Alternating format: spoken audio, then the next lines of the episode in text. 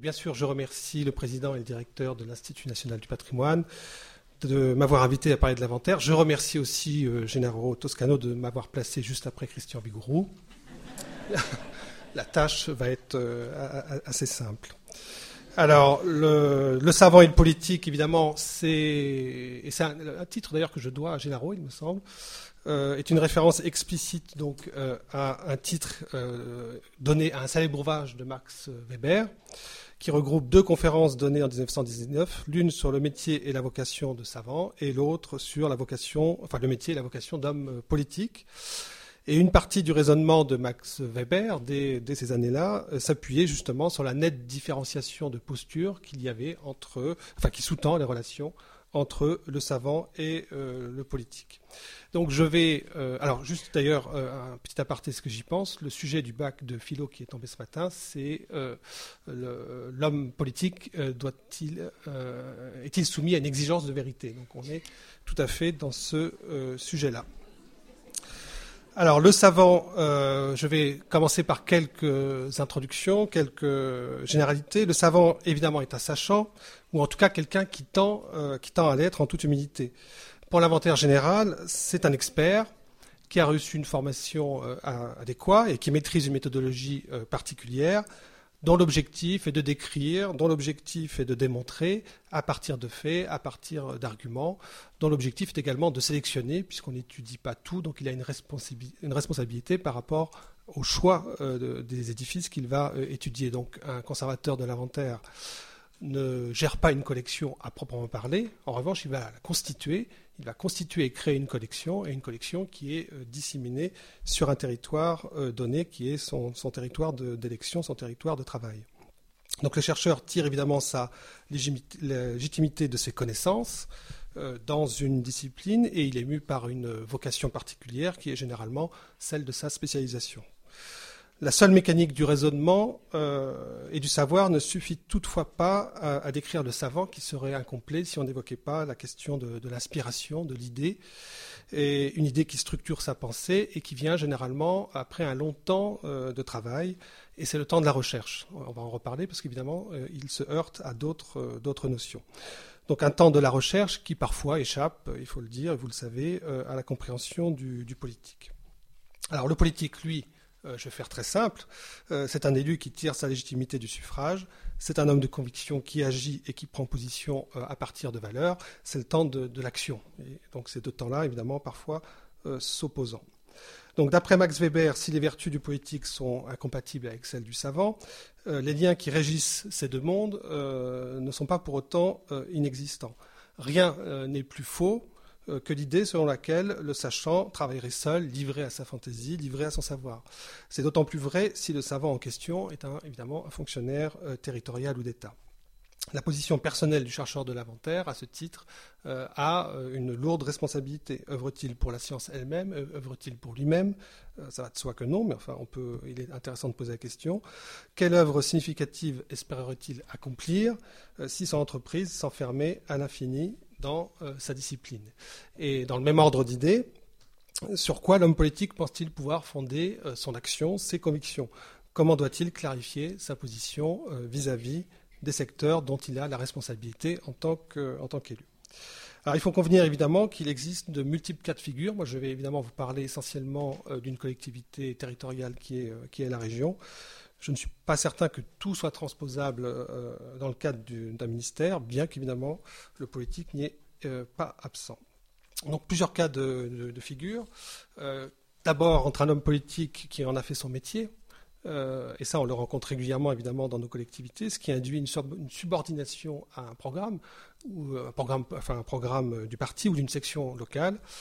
ce dont Max Weber d'ailleurs redoutait dès 1919. Euh, et ceux qui pratiquent la politique, je dirais seulement par conviction, euh, tout en gardant un pied dans le monde civil euh, et professionnel.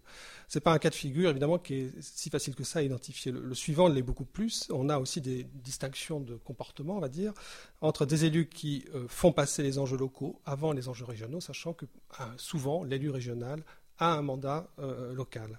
Et ceux qui arriveront à s'en détacher pour défendre l'idée d'une politique régionale, même si cette dernière ne répond pas exactement euh, aux enjeux de son propre territoire d'élection.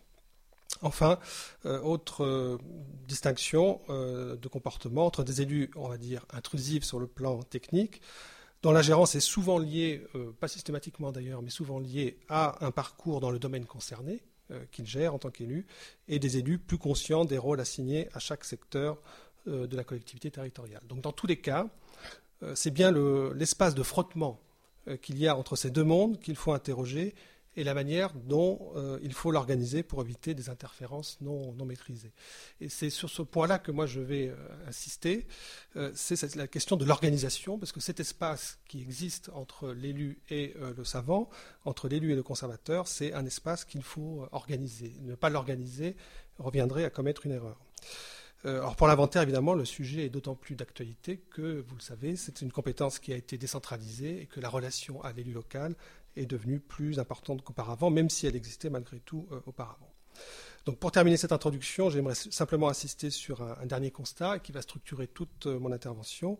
Euh, il existe, à mon sens, un lien étroit entre les règles de gouvernance qui régissent les relations entre les fonctionnaires et les élus et les règles de déontologie des fonctionnaires. Or, souvent, les règles de gouvernance ne sont pas explicitées, alors même qu'elles structurent profondément toute l'activité d'un fonctionnaire au sein d'une collectivité locale.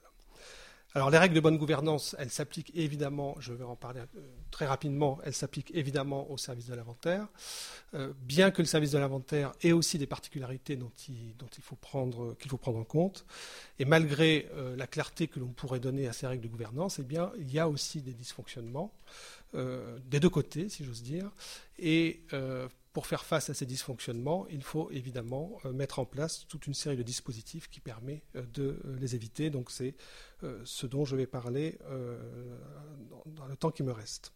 Alors les principes propres aux collectivités territoriales, je vous avais prévenu, c'est assez austère. ce sont des règles, bon, ces règles à la région Aquitaine ont été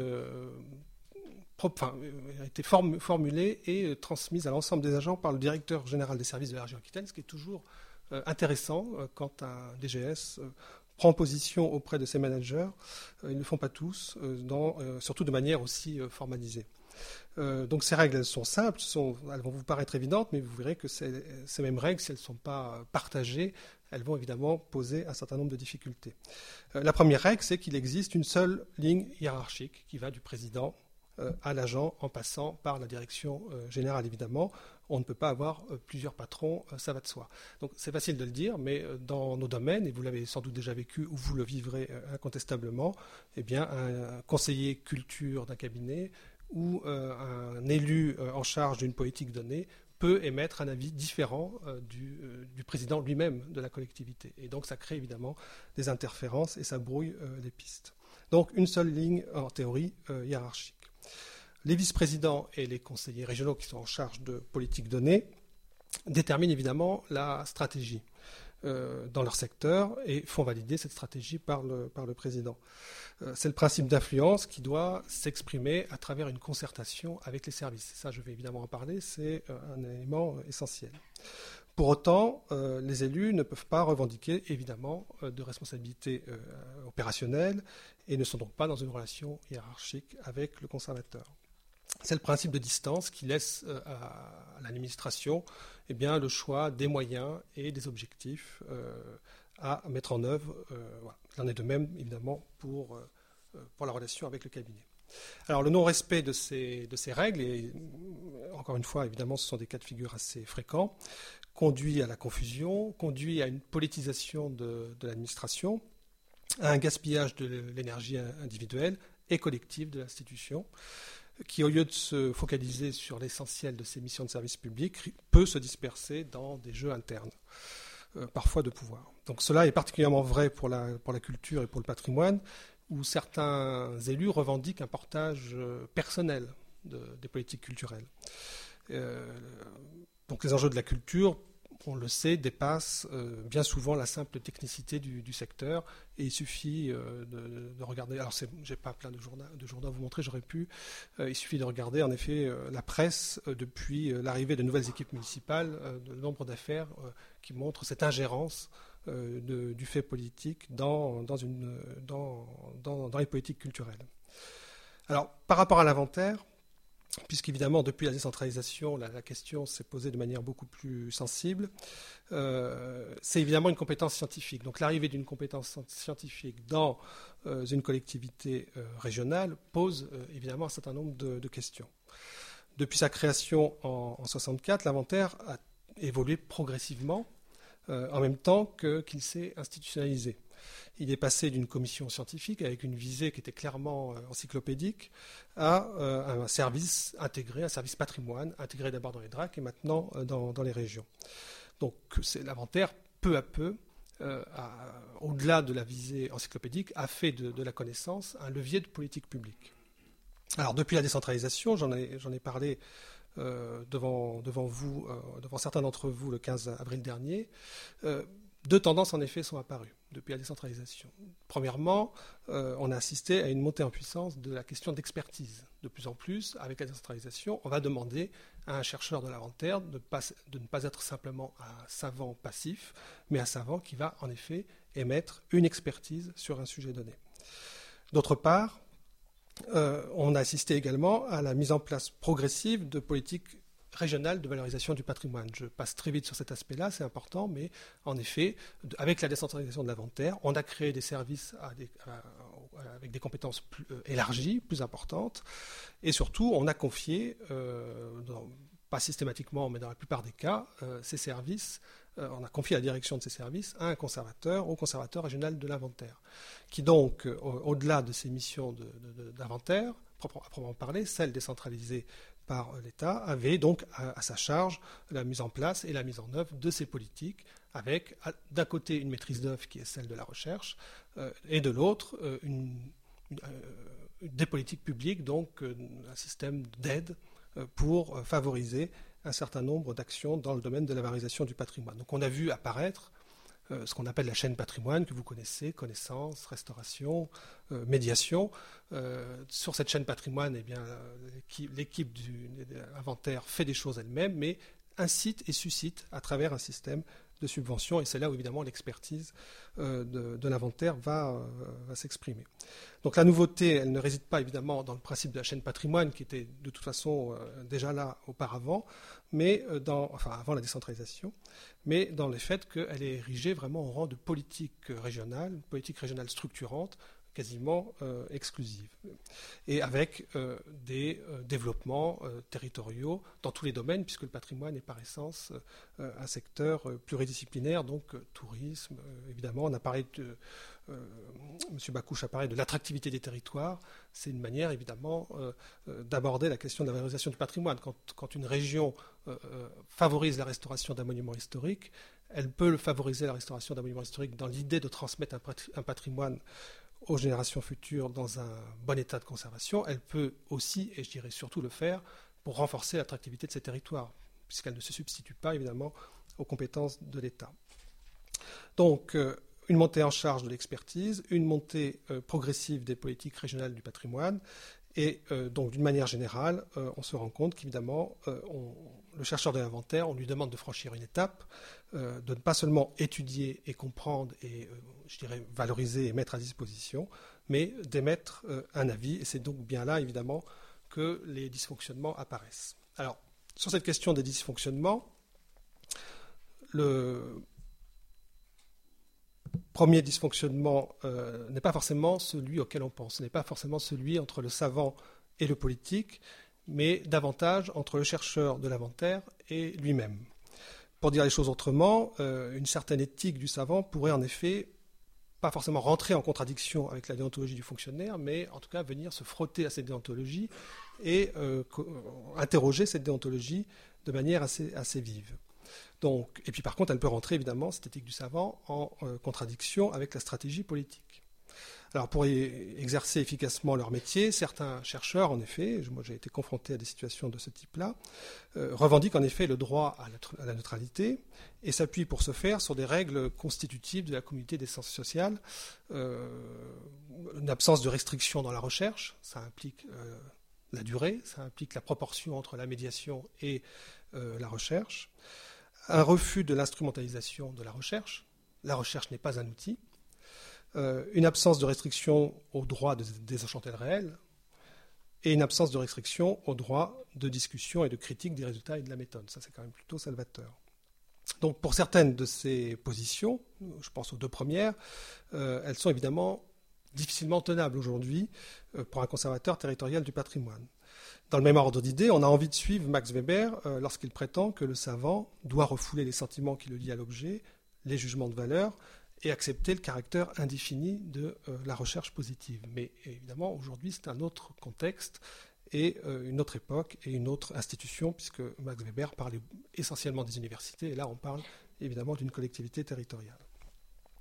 Alors malgré tout, euh, même si le travail d'un chef de service consiste non pas à se heurter à des positions que d'aucuns pourraient considérer dogmatiques, mais à essayer de les comprendre malgré tout, les choses ne sont pas aussi simples.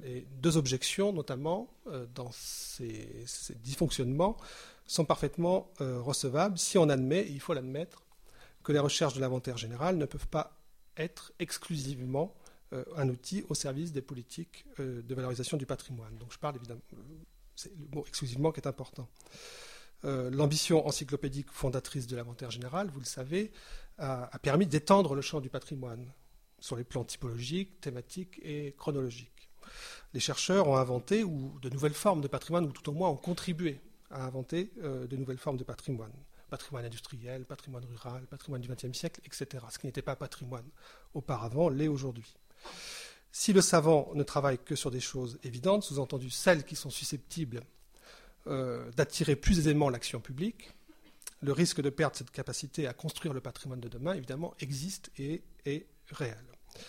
Un simple exemple, aujourd'hui, il y a des enjeux évidemment importants sur le patrimoine de la seconde moitié du XXe siècle. Euh, pour un service de l'inventaire, c'est évidemment plus compliqué euh, de défendre dans un programme de recherche validé par euh, un élu l'intégration de la seconde moitié du XXe siècle dans ce programme de recherche. Et puis même au-delà de ça, j'avais déjà, je crois, cité le 15 avril l'exemple euh, des Halles de Fontainebleau, de Nicolas Esquillant. Donc on peut s'émouvoir de ce qui s'est passé aux Halles de Baltard. On refait les mêmes choses aujourd'hui euh, à Fontainebleau.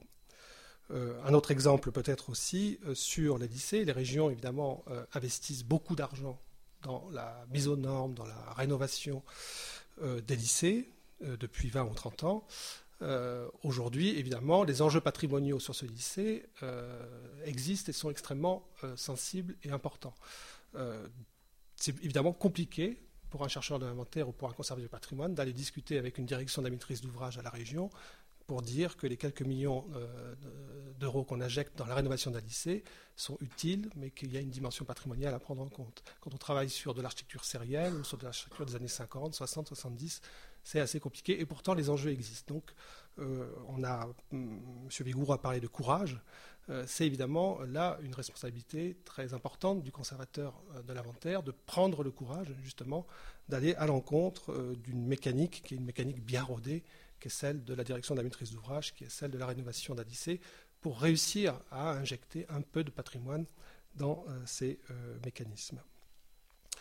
Deuxième euh, objection euh, tout à fait recevable, c'est l'abandon progressif de certains champs d'études. Si en effet l'inventaire devient un outil au service des politiques patrimoniales, euh, tout ce qui n'est pas dans le champ de ces politiques patrimoniales risque de passer à la trappe, pour parler simplement. un seul exemple qui pour nous nous préoccupe aujourd'hui et qui est une mission fondatrice de l'inventaire général, c'est la question du mobilier. Euh, aujourd'hui, c'est très compliqué d'intégrer dans une politique régionale, dans une politique globale, la question de l'étude et de la valorisation du mobilier. Euh, quand on parle de mobilier, vous savez qu'à l'inventaire, on parle du mobilier public non gardé. C'est essentiellement le mobilier des églises, pas seulement, vous le savez, mais beaucoup le mobilier des églises.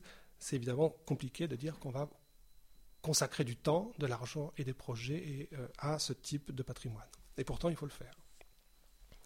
Alors sur les dysfonctionnements, euh, du côté du politique, évidemment, là aussi, malgré euh, l'affirmation des principes liés au bon fonctionnement d'une collectivité, euh, les dysfonctionnements existent aussi du côté du politique, ça va de soi. C'est une chose évidemment relativement nouvelle pour, l'inventaire général, qui est devenu, depuis qu'il est devenu un acteur clé de, ces politiques patrimoniales. Ces, ces, dysfonctionnements, ils sont de trois ordres ingérence, indécision, précipitation. Euh, ce sont des interférences régulières auxquelles on est confronté et qu'il faut savoir évidemment gérer. Ces interférences, donc ingérence, indécision, précipitation, vont concerner en particulier deux domaines du chercheur. D'une part, l'expertise technique et administrative, celle qui va analyser euh, un dossier et qui va dire si ce dossier est éligible euh, aux subventions de la région, puisque l'inventaire, euh, le chercheur et le conservateur de l'inventaire est soumis maintenant à cet exercice-là.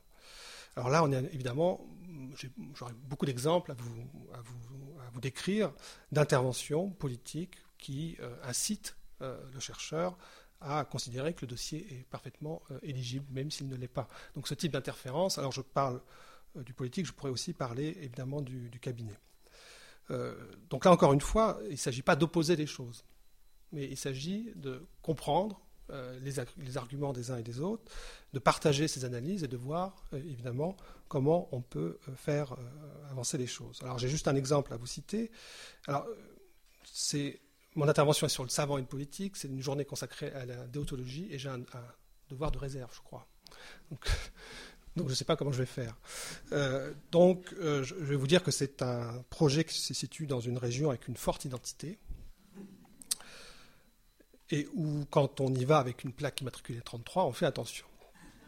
Et si, pendant un temps, la région avait même des voitures banalisées pour aller dans cette région, mais ce n'est plus, euh, ce n'est plus le cas. donc un dossier, donc un couvent franciscain, un projet de centre d'implantation de l'architecture et du patrimoine, on est sur un territoire non labellisé, mais le SIAP, euh, merci au ministère, est devenu maintenant un concept qui dépasse largement ce, label, et tant mieux. Donc ils ont un projet de SIAP à plusieurs millions d'euros, quelques millions d'euros, mais avec un problème de contenu clair, enfin à vrai dire pas de contenu, pas de projet scientifique et culturel clairement établi, euh, un projet architectural euh, non patrimonial, puisque les galeries du cloître euh, devaient être détruites et les voûtes de la chapelle devaient être détruites également. C'est un couvent qui, pour l'essentiel, est du XIXe siècle, avec quelques parties du XVIIIe euh, siècle. La direction générale, alors c'était moi qui étais en charge de ce dossier, évidemment, me demande de rendre un avis en disant ce dossier n'a pas l'air quand même très bon, donc essaye de voir ce que tu peux faire. Donc, euh, évidemment, je regarde le dossier et je, découvre un peu l'ampleur euh, de, la catastrophe. Et euh, donc, on, émet un avis assez négatif, tout en disant bon, ce qui serait intéressant, c'est de travailler le dossier avec les porteurs de projets et puis de voir comment on peut, évidemment, le tirer vers le haut et l'améliorer. on se rend à une visite sur place et là, le vice-président de la région Aquitaine, un vice-président de la région Aquitaine est présent. et le, président du conseil départemental est présent, il n'était pas attendu, mais il est présent, évidemment, et le dossier euh, est euh, porté et validé par, par nos élus, malgré. Euh, alors je, passe assez vite dans, le processus de, travail, mais on a rendu deux ou trois avis, il y a eu deux, deux ou trois commissions techniques, enfin voilà. Et donc, pour des questions de, évidemment d'équilibre politique, le projet est le vice-président se fait un peu coincer par la présence du président du conseil départemental et le projet est, en tout cas validé en tant que tel et, euh, avec une certaine bien, euh, bienveillance. Et surtout, euh, on, va, on se rend sur place et on se rend compte que, évidemment, les travaux ont déjà commencé, que les galeries du cloître sont déjà détruites et que la semaine suivante, ce sera les voûtes de la chapelle qui passeront à la trame. Donc ce sont des dossiers tout ça pour vous dire que même si on organise cet espace entre l'élu et le politique, si on organise euh, ces relations et que l'on fait au mieux, de temps en temps, évidemment, on peut avaler son chapeau, c'est euh, inévitable. Euh, autre, cas de figure où il y a des interférences, c'est l'expertise scientifique. il y a l'expertise technique et administrative, mais l'inventaire, évidemment, a une expertise scientifique. Et là aussi, il peut y avoir des interférences, bien évidemment et en particulier euh, quelque chose qui est nouveau pour nous. Vous savez que l'inventaire est membre de droit de la Commission régionale des patrimoines et des sites. Euh, ce qui est nouveau pour nous, euh, c'est que dans cette Commission régionale des patrimoines et des sites, il y a parfois, souvent, des élus régionaux. Et parfois, ça peut être votre propre élu. donc moi, ça m'est arrivé, évidemment, d'avoir mon élu qui, pendant la commission, passe derrière moi et me dit gentiment, ce dossier vous comprenez bien, le maire a une lourde charge, donc cet édifice-là ne peut pas être protégé au titre des monuments historiques. Ça serait bien que vous nous donniez un petit coup de main. Donc là aussi, je rejoins évidemment M. Vigourou sur le courage, parce qu'il faut trouver les mots. voilà, il ne s'agit pas de dire mais non, non, je suis un savant et, je ne vous suis pas. Il faut trouver les mots pour le convaincre qu'il se trompe et qu'il ne peut pas euh, mettre un fonctionnaire et un conservateur ou un chef de service dans cette euh, situation-là. Cette expertise scientifique, elle, va aussi être mise en difficulté au sein même de l'institution sur la question des lycées, j'en ai parlé tout à l'heure, où là, évidemment, on a un regard et on, va patrimonialiser euh, un édifice que certains n'ont surtout pas envie qu'il le soit. Et là aussi, il faut aller jusqu'au bout de la démarche. Donc en synthèse, c'est bien la concertation euh, et la mise en œuvre euh, d'outils organisationnels. Alors ça c'est très territorial. Euh, dans les collectivités territoriales, on aime bien organiser, on aime bien formaliser les choses, mais parfois ça a du bon. Et donc ce sont bien la concertation et la mise en œuvre d'outils organisationnels qui doivent mettre d'accord à la fois l'éthique du savant, la déontologie du fonctionnaire et la stratégie poétique. Éviter le risque de confusion des rôles et la surpotélisation de la décision, c'est évidemment quelque chose euh, d'essentiel. Alors sur les dispositifs euh, à mettre en place, euh, évidemment la coopération et le partage de l'information est essentiel entre les élus, le cabinet, l'administration. C'est absolument décisif. Cette coopération peut fonctionner convenablement si tous les acteurs euh, euh, à condition que tous les acteurs soient bien conscients et respectueux de leur rôle dans euh, cet écosystème. du point de vue des conservateurs en situation de, chef de service, de manager, cela suppose évidemment de faire œuvre de pédagogie, ça suppose d'avoir du courage, et pour faire respecter les responsabilités scientifiques de leur profession par des élus, tout en évitant toute position dogmatique. Moi, je l'ai vu, pas dans mon institution, mais je l'ai vu dans des réunions de travail, c'est ce type de position dogmatique euh, que l'on peut avoir euh, sous couvert de la protection euh, d'une certaine éthique ou d'une compétence scientifique, c'est évidemment dévastateur sur le plan relationnel et ça donne généralement rien de bon. Alors sur les dispositifs à mettre en place, je, passe évidemment tout ce qui concerne les temps de travail, mais ça c'est évidemment essentiel de les organiser avec les élus. moi je vais plutôt vous parler pour terminer de quelque chose qui est un peu plus en amont et qui est la question du projet de service qui est une, démarche qui a été faite à la région Aquitaine à la demande euh, du directeur général adjoint, avec l'objectif de clarifier euh, donc les objectifs des politiques sectorielles, d'avoir des outils de suivi de ces politiques et en même temps euh, de créer le cadre d'une, le terme est à la mode, de co-construction dans le cadre donc de, temps de travail. Et ce projet de service a été construit. Donc chaque service de, ce pôle donc euh, s'est doté d'un projet de service, et ce sont des projets de service qui ont été construits euh, au cours de plusieurs séminaires, de deux jours à chaque fois. On était un peu en vase clos, et un de ces séminaires euh, était en présence des élus. Donc avec des temps de travail, l'élu travaillant avec le chef de service au sein d'ateliers, donc des choses assez classiques, et travaillant également avec l'ensemble des équipes de l'inventaire et l'ensemble des conservateurs et des chercheurs. C'est au cours de ces temps de travail qu'on a réussi évidemment à imposer, euh, nous en tant que savants, un certain nombre de choses, euh, tout en évidemment prenant en compte euh, la demande de, du politique et par rapport à une stratégie de valorisation du territoire et, du patrimoine. Donc deux objectifs prioritaires ont été définis dans, ce cadre-là. Le premier qui concernait évidemment euh, la médiation, puisque c'est le maître mot, évidemment, pour, euh, pour un élu, il veut un résultat, c'est le temps de l'action, rappelez-vous. Donc, euh, le principe de positionner le service comme une référence en matière de transmission et de savoir, de transmission du savoir et de médiation, est évidemment un objectif politique prioritaire pour, pour une équipe régionale.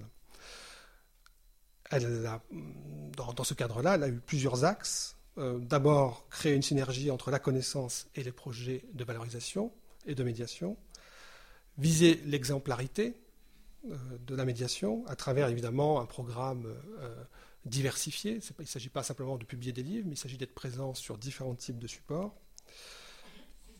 Améliorer la lisibilité et la lisibilité et l'accessibilité pour le plus grand nombre. La question du public est évidemment quelque chose d'essentiel et euh, élargir le public touché donc par les actions de médiation. Ça, c'était les axes que notre euh, vice-président a souhaité développer. Ça se retranscrit ensuite en action. Et qui dit action dit financement. Vous verrez après que pour les questions scientifiques, ça a été, ça a été essentiel. Donc c'est dans ce cadre de discussion qu'on a obtenu l'ouverture d'un centre de documentation en plein centre de, de Bordeaux et d'une salle d'exposition en plein centre de Bordeaux. Euh, puisqu'évidemment l'idée était euh, d'abord de convaincre euh, notre élu et l'équipe régionale de l'importance du fonds documentaire que l'inventaire possède et a créé au fil des décennies de, ses travaux sur le terrain.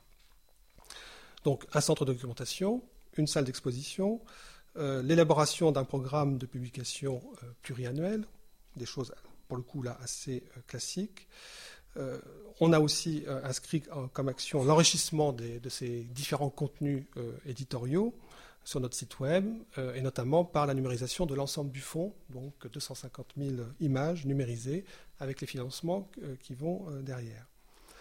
Et enfin, poursuivre la constitution et la mutualisation des ressources documentaires du service, ça passait par la création d'un poste de documentaliste. Donc ce sont des actions qui ont été aujourd'hui mises en œuvre. Cette question de la médiation, évidemment, nous, euh, puisqu'il s'agissait d'équilibrer le savant euh, et le politique, pour reprendre le titre de, l'intervention, euh, on l'a mis au regard des enjeux de la compétence scientifique que représente l'inventaire. Et pour nous, ça a été important de discuter avec, avec l'équipe, avec le cabinet et avec l'équipe régionale sur cette question du rayonnement de l'inventaire comme une compétence scientifique et la capacité que la région a maintenant de développer des partenariats avec euh, d'autres structures. Donc là, plusieurs axes ont été déterminés. Valoriser et accroître les compétences scientifiques du service auprès de la filière patrimoine, donc c'était de l'expertise pure. Accroître la visibilité du service auprès de l'université, donc par le biais de, partenariats, et on a intégré un dispositif dont j'ai déjà parlé, qui était la question de l'appel à projet recherche de la région. Donc on a euh, réussi à euh, créer des partenariats au sein même de l'institution de manière transversale avec la direction de la recherche. Et à ce titre-là, un projet de service, c'est évidemment un outil intéressant entre euh, le politique et l'équipe, mais c'est aussi un outil de communication transversale important au sein même de l'institution, puisqu'une collectivité régionale est une collectivité évidemment euh, constituée de, multiples pôles, une collectivité grande qui souffre d'absence de transversalité. Donc un projet de service, ça permet de créer cette transversalité-là. Alors les actions, euh, évidemment, qui ont... Alors, autre axe qu'on a, euh, qu'on a gravé dans le marbre, si j'ose dire, conserver une capacité à s'auto-désigner sur des territoires où des sujets de recherche, où les enjeux scientifiques primeraient sur euh, des questions euh, d'ordre euh, d'action publique. donc garder cette capacité à inventer du patrimoine pour construire les actions de médiation du futur, on va dire. Alors, sur le plan d'action qui a été arrêté suite à, ce dernier séminaire, a essentiellement consisté à mettre en place une série de dispositifs avec l'université. Pour nous, il s'agissait euh, de travailler sur des sujets plus difficiles, mais avec l'université, donc sur le patrimoine culturel immatériel, sur le patrimoine industriel de la seconde moitié du XXe siècle. C'était avec l'université qu'on pensait pouvoir le faire plus, euh, plus facilement. C'est aussi dans le cadre de ces, euh, de ces, de ces, de ces priorités qu'on a mis en place un, programme de formation adapté à l'ensemble des agents du service. Il s'agissait de prendre des chercheurs homo. Vous êtes chercheur, donc vous devez participer à des colloques, vous devez publier dans des revues scientifiques, vous ne publiez pas uniquement euh, dans euh, des euh, supports grand public, mais vous devez aussi avoir une activité de chercheur à part entière et pour vous mettre à niveau, suivre les formations appropriées. Donc ça, c'est évidemment important aussi d'en discuter avec, avec notre, notre élu. Alors en conclusion, évidemment, les relations entre le, monde de la, entre le monde de la recherche et l'inventaire sont consubstantielles. Euh, mais euh, elles le sont aussi euh, avec, et elles devraient l'être en tout cas, avec les politiques de valorisation du patrimoine dont maintenant on a, on a la charge. Alors bien sûr, il convient aujourd'hui de conforter le rayonnement de ces services comme des pôles de recherche. Ça passe par la formation, ça passe, ça passe par de bons recrutements. On a recruté des conservateurs et on en est très content. bien sûr, la science requiert de la modestie et de la disponibilité, pour reprendre les termes de, de Max Weber mais elle ne peut pas non plus euh, être euh, en lévitation. Et c'est bien euh, l'éthique du savant, la déontologie du fonctionnaire et la stratégie politique qu'il faut accorder pour créer le cadre d'une action publique en faveur du patrimoine. Merci.